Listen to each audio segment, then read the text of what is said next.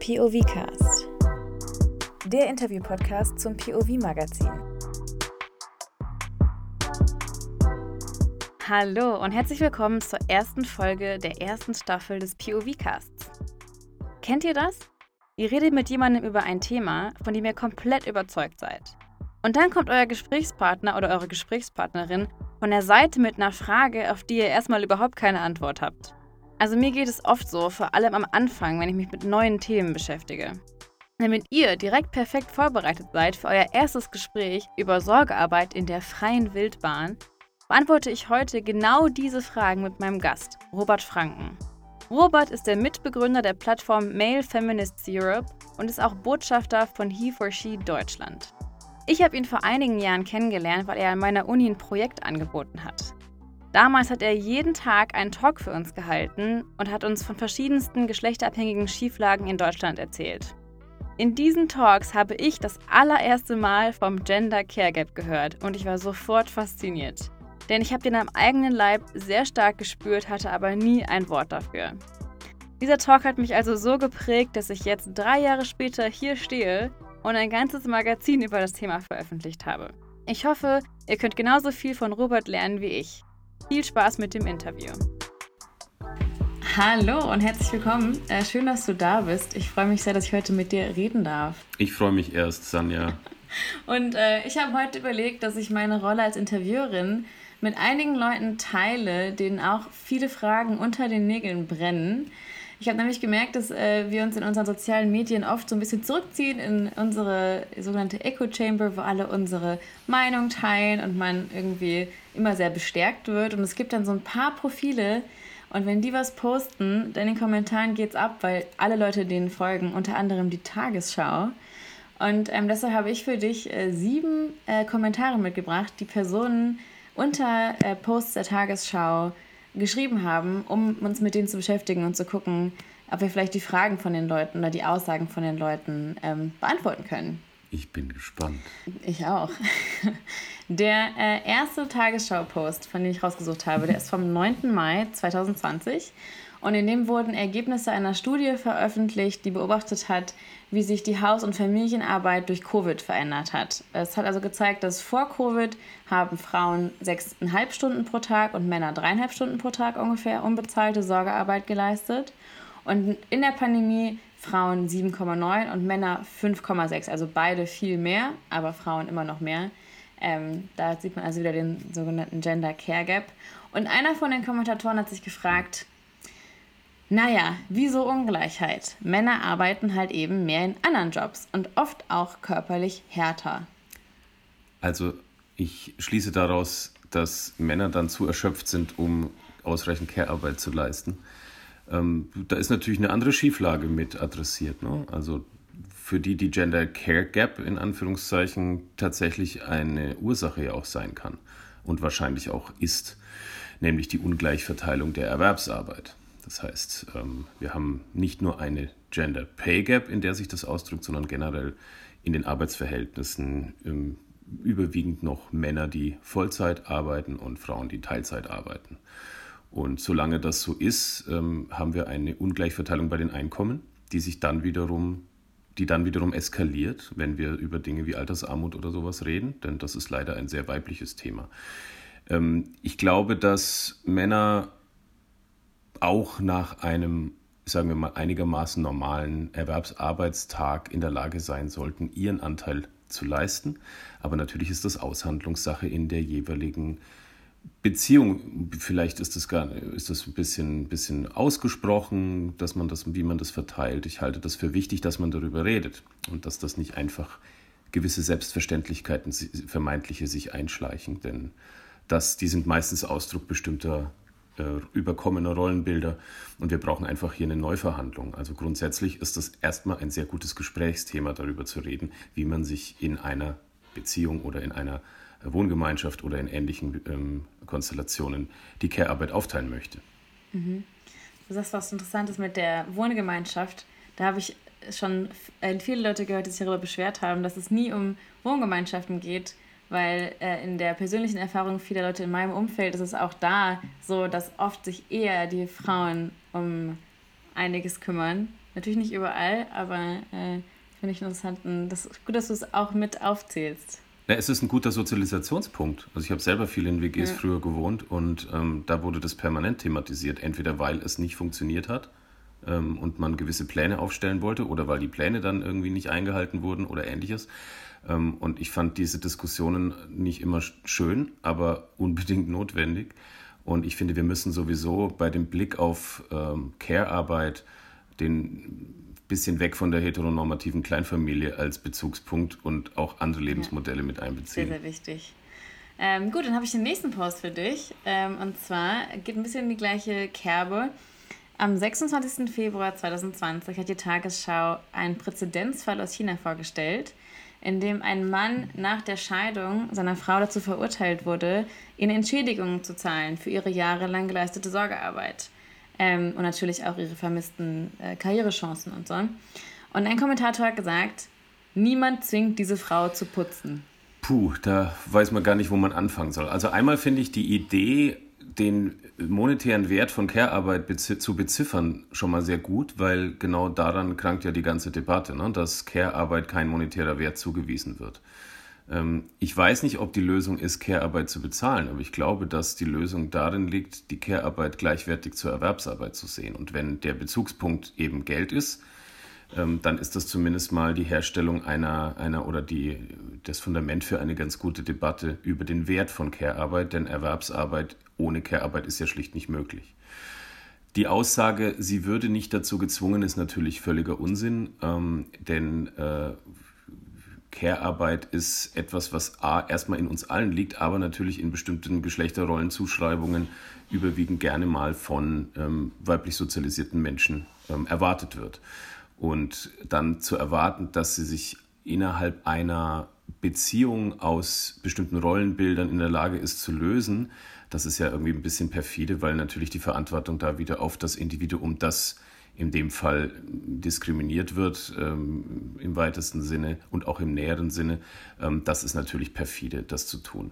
Das heißt, die Debatte ist eine strukturelle, es geht um strukturelle Benachteiligungen und strukturelle Stereotype, die dort wirken und Rollenbilder, die dort sehr manifest sind. Und die kann man nicht vom Individuum erwarten, dass sie ähm, äh, dass es das löst. Zumal, wenn ich jetzt eine individuelle Lösung hier anmahne, da schon wieder die volle Verantwortung bei der Frau in dem Fall suche.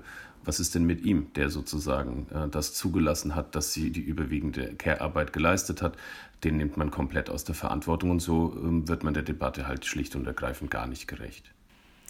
Wunderbar. Hä, also, ich wünschte, ich hätte das einfach alles so ausgetippt und unter den Kommentaren so kommentiert. Ähm, genau, dann kommen wir weiter zum nächsten. Ähm, und das ist ein Post vom 24. März. Und da hat die Tagesschau berichtet, dass immer mehr Männer Elterngeld beziehen.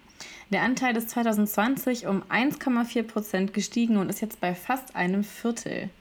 Äh, ein Kommentator gibt allerdings zu bedenken, oder man akzeptiert einfach, dass Männer und Frauen sowohl von der Psyche her als auch vom Temperament durchschnittlich anders aufgestellt sind. Das ist weder schlimm noch verwerflich, sondern führt einfach nur dazu, dass Männer und Frauen nicht immer die gleichen statistischen Ergebnisse zutage fördern. Ähm, das ist natürlich die, die biologistische Extremvariante, also alles ähm, biologischen Geschlecht in irgendeiner Form festzumachen, das dann entsprechend determiniert sei. Ähm, das ist völlig widerlegt. Wir sind äh, sozial determiniert, wir wachsen in bestimmten Sozialisierungen auf. Und ähm, das hat nichts damit zu tun, welches Geschlecht wir haben, ob wir in der Lage sind, Care-Arbeit zu leisten oder nicht und ob wir in der Lage sind, Elternzeit zu nehmen oder nicht. Also es gibt ähm, diese, diese Verteilung ähm, klar, immer mehr Väter nehmen Elternzeit, aber das ist auch klar bei den geringen Zahlen, die das bisher in Anspruch genommen wurde. Und wenn man genauer hinguckt, sind natürlich diese Zahlen nochmal schwierig, weil der allergrößte Teil der Väter nimmt diese sogenannten zwei Vätermonate. Ähm, Im Namen liegt schon das Problem. Also wir haben eine extreme Ungleichverteilung dieser maximal 12 plus 2 Elterngeldmonate ne, zu Ungunsten der Mütter.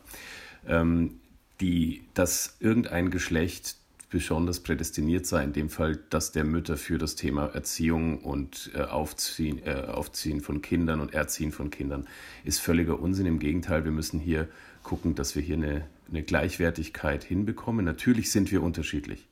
Ähm, aber der Unterschied innerhalb der Gruppe der männlich sozialisierten Menschen ist größer als der Unterschied in der binären Gruppe Mann versus Frau, wenn man mal diese Unterscheidung nimmt. Ähm, das heißt, das greift hier nicht zu kurz, sondern ist schlicht falsch. Perfekt. schlicht falsch. So, dann äh, darf man ja mal sagen, ne, wenn was schlicht falsch ist. Ja. Muss man einfach manchmal auch so sagen, ja. Ähm, so, dann ein weiterer Post. Auch am 6. März ist der. Da gab es ein Zitat von Frau Merkel. Und Frau Merkel hat gesagt, ähm, es kann nicht sein, dass Frauen unsere Gesellschaft maßgeblich tragen und gleichzeitig nicht gleichberechtigt an wichtigen Entscheidungen in Politik, Wirtschaft und Gesellschaft beteiligt sind. Ein Kommentator hat da eine Unstimmigkeit bemerkt und hat geschrieben, das sagt die weibliche Bundeskanzlerin komplett in Großbuchstaben. Ja, ähm, das ist mal wieder ein typisches Beispiel von Tokenism. Also ähm, man identifiziert sozusagen das Verhalten einer Person mit dem gesamten Verhalten ihres Geschlechts, also fühlt sie quasi repräsentativ. Ähm, das ist schon, das ist schon entbehrt schon mal jeglicher Grundlage und ähm, die, das, das impliziert auch so ein bisschen, dass die Lösung sei, dass wir einfach nur mehr Frauen ähm, in bestimmten Dingen beteiligen, also indem wir sie da hinsetzen. Ähm, das bedeutet dann noch lange nicht, dass eine ähm, Chancengerechtigkeit in, oder eine gleiche Teilhabe vorherrscht. Ich glaube, dass wir ähm, strukturell uns und systemisch angucken müssen, was sind die Rahmenbedingungen, damit das möglich ist. Äh, einfach nur den Rückschluss zu ziehen, eine Frau müsse automatisch für alle Frauen sprechen, und zwar sowohl in der Repräsentation als auch in der Argumentation pro weiblicher Themen ist, das ist sehr kurz gesprungen ähm, und ähm, nimmt wiederum eine Gruppe mindestens aus der Verantwortung, nämlich die der Männer und ähm, setzt sozusagen die Gruppe der Frauen in dem Fall unter einen Verantwortungsdruck, dass sie, wenn sie dann in Macht- und Entscheidungspositionen sind, doch bitteschön auch die Fürsprecherinnen für ihr Geschlecht sein müssen. Und das ist, das ist leider, leider auch zu kurz. Mhm. Jetzt haben wir gerade schon mehrmals erwähnt, den Zusammenhang zwischen Karriere und ähm, Sorgearbeit. Das ist ja sehr eng verknüpft. Und auch dazu ähm, gab es einen Post von der Tagesschau, und zwar am 11. Juni 2020. Da haben sie gepostet, dass es jetzt ein, äh, durch ein Gesetz wie die Frauenquote mehr Frauen in Vorständen großer deutscher Unternehmen geben soll. Ähm, und in der Kommentarspalte war wirklich nicht schwer, was zu finden, weil es war über und immer wieder der gleiche Kommentar in verschiedenen Ausführungen. Und das war immer wieder, ins Top-Management gehört keine Frauenquote, sondern die besten Köpfe. Egal welches Geschlecht und welches Geschlechterverhältnis. Viel wichtiger ist, dass alle die gleichen Aufstiegschancen und die Möglichkeiten haben, dahin zu kommen. Am Ende sollte die eigene Leistung überzeugen und nicht das Geschlecht. Das ist ein ganz bekanntes Argument. Man argumentiert mit Meritokratie, also dass die Menschen, die die beste Leistung bringen, auch am ehesten in den Systemen nach oben kommen oder mehr Geld bekommen oder was auch immer, Karriere machen. Ähm, das ist in der bloßen Theorie ein, ein Gedanke, der vermeintlich fair ist, der ist aber in der Anwendung ähm, quasi ähm, ad absurdum geführt, da wir keine meritokratischen Systeme haben, sondern wir haben Systeme, die strukturell bestimmte Menschen und bestimmte soziale Gruppen benachteiligen und zum Teil diskriminieren. Wenn man diesen Fakt nicht anerkennt, dass die Systeme nicht gleich und gerecht sind, dann hat man eine Scheindebatte, die dann so tut, als ob man ähm, äh, nach ähm, Leistung oder nach by Merit sozusagen ähm, befördert und, und belohnt. Das entbindet das Individuum von der Verantwortung. Deswegen ist das ein gern genommenes Argument, weil man sagen kann, wir haben doch faire Systeme in der Theorie, aber in der Praxis haben wir die eben nicht. Das heißt, strukturelle systemische Ungleichheiten werden hier komplett negiert. Deswegen ist das ein sehr schwieriger Startpunkt für eine Debatte. Mhm. Okay, wir sind schon beim vorletzten. Äh, der vorletzte ist nochmal ein Kommentar zum gleichen äh, Post vom Anfang. Äh, aber auch einer, den ich oft gefunden habe in der Debatte, deshalb habe ich ihn einfach rausgesucht, weil es gerade bei ähm, Fragen rund um Sorgearbeit natürlich sind die meisten Studien Befragungsstudien. Also es gibt, es ist nicht so ja, mit einem Taschenrechner messbar. Und äh, ein immer wiederkehrender Kommentar war auch, eine Befragungsstudie wie aufschlussreich. ähm, naja, gern genommen in der Debatte, um auch zu derailen, also bestimmte ähm, Argumente abzublocken oder abzulenken, ist eben die Methodik zu kritisieren, also Fundamentalkritik an der Methodik. Fakt ist, dass der, die Gender Care Gap, also die Lücke in der Sorgearbeit zwischen den Geschlechtern, auf unterschiedlichste Art und Arten und Weisen erforscht ist, unter anderem im zweiten Gleichstellungsbericht der Bundesregierung, wo die Gender Care Gap im Schnitt mit 52,4 Prozent beziffert wird. Diese Zahlen sind Fakt. Jegliche Kritik an der ähm, Erhebung ist eine Ablenkung von den eigentlichen Debatten, die wir führen müssten, nämlich strukturelle Debatten über die Frage, welchen Wert Care-Arbeit in der, mindestens in Deutschland, aber auch international ähm, eigentlich hat, respektive haben müsste. Und wir sehen das gerade in der Pandemie als Brennglas. Wir sehen, welche ähm, Jobs prekär sind, welche ähm, Mental Loads eskalieren. Und das sind letztendlich, ähm, die sind ursächlich zurückzuführen auf genau das, nämlich die Care Gap. Und ähm, das dann zu sagen, dass eine bestimmte Erhebungsmethodik dem nicht gerecht wird, das ist nichts anderes als Derailing und sehr mhm. durchschaubar.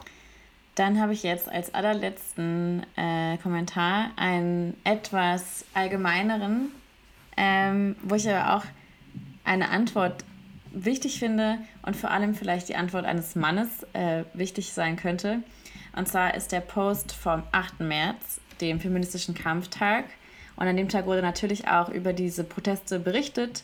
Ähm, die Slides hatten den, äh, den Titel Frauen protestieren. Und es waren wirklich sehr viele positive Kommentare. Aber eine Person hat sich auch gewundert. Ähm, also, man fordert Gleichberechtigung mit einem Feiertag. Wo ist der Weltmännertag? Lustige Gleichberechtigung. Kann man nicht einfach fordern, ohne gleich wieder Ungleichheit zu schaffen? Ja, hat ja so gut geklappt, dieses Fordern, ne? ohne bestimmte Tage dafür zu haben. Ich halte den 8. März für sehr, sehr wichtig. Ähm, ähm, gerade im internationalen Zusammenhang und auch gerade im historischen Kontext. Ähm, die, die, die Aussage, warum es keinen Weltmännertag gibt, ist natürlich albern. Man könnte jetzt irgendwie, wenn man polemisch bleiben möchte, sagen, es, die anderen 364 Tage sind ja Männertage, wenn man sich die Gender Gaps anguckt. Aber das würde auch ein bisschen zu kurz springen. Ähm, ich denke, eine Sache ist durchaus bedenkenswert, nämlich, dass wir aus meiner Sicht zu männliche systemische Erfahrungen zu wenig in den Blick nehmen. Und zwar nicht, indem wir Männern noch mehr Raum einräumen, als sie ohnehin schon einnehmen, sondern indem wir sie so und dadurch zum Teil der Lösung machen, dass man ihre systemischen Erfahrungen tatsächlich ähm, debattiert und zum Teil dekonstruiert. Denn dass es Männern schlecht geht, das ist ein offenes Geheimnis. Das Interessante ist, wenn Männer beschreiben sollen, warum es ihnen schlecht geht, beschreiben sie in der Regel nichts anderes als das Patriarchat. Deswegen haben wir eigentlich einen gemeinsamen Gegner ähm, systemisch betrachtet und da liegt eigentlich der Schlüssel drin. Das heißt, wenn es um die Aufmerksamkeit auf Männer geht, geht, dann bitteschön im Kontext, wie wir gemeinsam ein System abschaffen können und in dem wir leiden und das zum Teil dazu führt, dass bestimmte Menschen innerhalb eines Systems komplett kippen, respektive ihr Leben verlieren. Ähm, das sind die eigentlichen, das ist die eigentliche Dramatik und Eskalationsstufe. Deswegen ist diese Forderung nach einem Männertag und noch mehr Männeraufmerksamkeit ähm, ja mal wieder deutlich zu kurz gesprungen und ähm, hat aber im, im Kern sozusagen vielleicht so, einen, so eine Andeutung einer, einer Lösung im Sinne von gemeinsamen Wirken daran, dass Männer nicht mehr Teil des Problems sind, sondern Teil einer Lösung werden können. Ja, vielen Dank. Das waren super interessante Antworten. Jetzt habe ich natürlich noch selbst auch eine Frage an dich.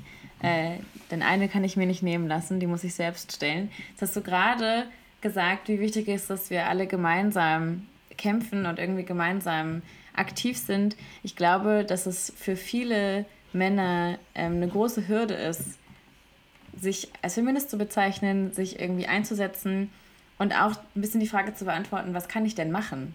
Was würdest du denn sagen, wenn jetzt eine Person sich überlegt, boah, ich möchte mich da mehr beschäftigen, ich möchte da irgendwie helfen? Wie kann man anfangen, was kann man machen, um da Teil der Lösung zu werden?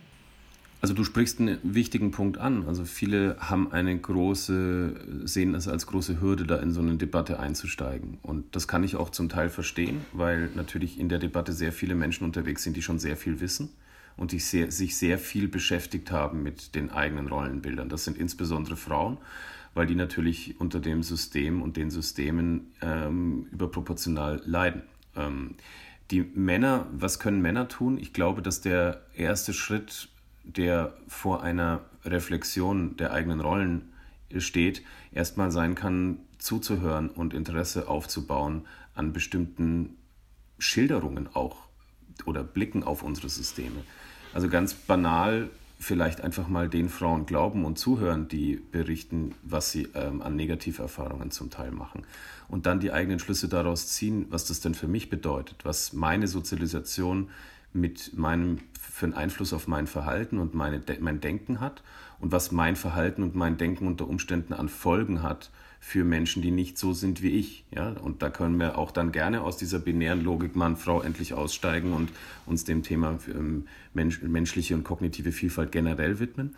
Aber der Schritt von Interesse über Anerkennung von systemischen Erfahrungen, Neugier auf eigene systemische Erfahrungen und in Bezugssetzung zu neuen Konzepten, die man gelernt hat, eigentlich müsste man sich auf so eine kleine Lernreise begeben. Und die Lernreise ist nicht nur eine, die in, in Demut und Asche auf mein Haupt stattfinden muss, sondern die auch in großer Neugier auf die Frage stattfinden kann, wo kann ich denn mein Repertoire vielleicht erweitern und wo habe ich unter Umständen Handlungsalternativen und ähm, Denkalternativen ähm, innerhalb dieser ganzen Dinge, die ich dort lernen kann. Deswegen ist das ein großes Lernfeld ähm, und das im, im Kern stehen, steht Kommunikation im Sinne von Zuhören, was geschildert wird, aber auch vielleicht ähm, Engagement in bestimmten Diskursen, sich dort einfach in Gespräche einzuschalten, Gespräche zu führen, mal mit anderen Männern auch zu sprechen. Wie, wie, was hast du denn da für einen Blick drauf und wo haben wir unter Umständen Wahrnehmungslücken, die wir vielleicht gemeinsam füllen können und da eine Ambition daraus entwickeln.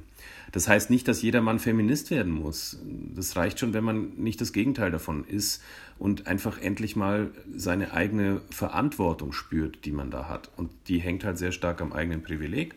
Das heißt, die Erforschung des eigenen Privilegs und daraus dann die Ableitung eigener Handlungsalternativen für sich selber, aber eben auch in Rückbezug auf die ähm, Gespräche, die man hat, auf die Beziehungen, die man führt, sich einfach mal so ein bisschen ein, einzuordnen und das mit einer Mischung aus Demut und Neugier und mit einer hohen Ambition, dort ein Teil der Lösung werden zu wollen. Das wäre für mich so ein, so, ein, so ein guter Weg, sich dem zu nähern. Ich glaube, das kann sehr vielen Leuten schon sehr helfen, das zu hören. Äh, ich bedanke mich ganz herzlich, dass du so ausführlich äh, diese natürlich nicht dummen Fragen beantwortet hast.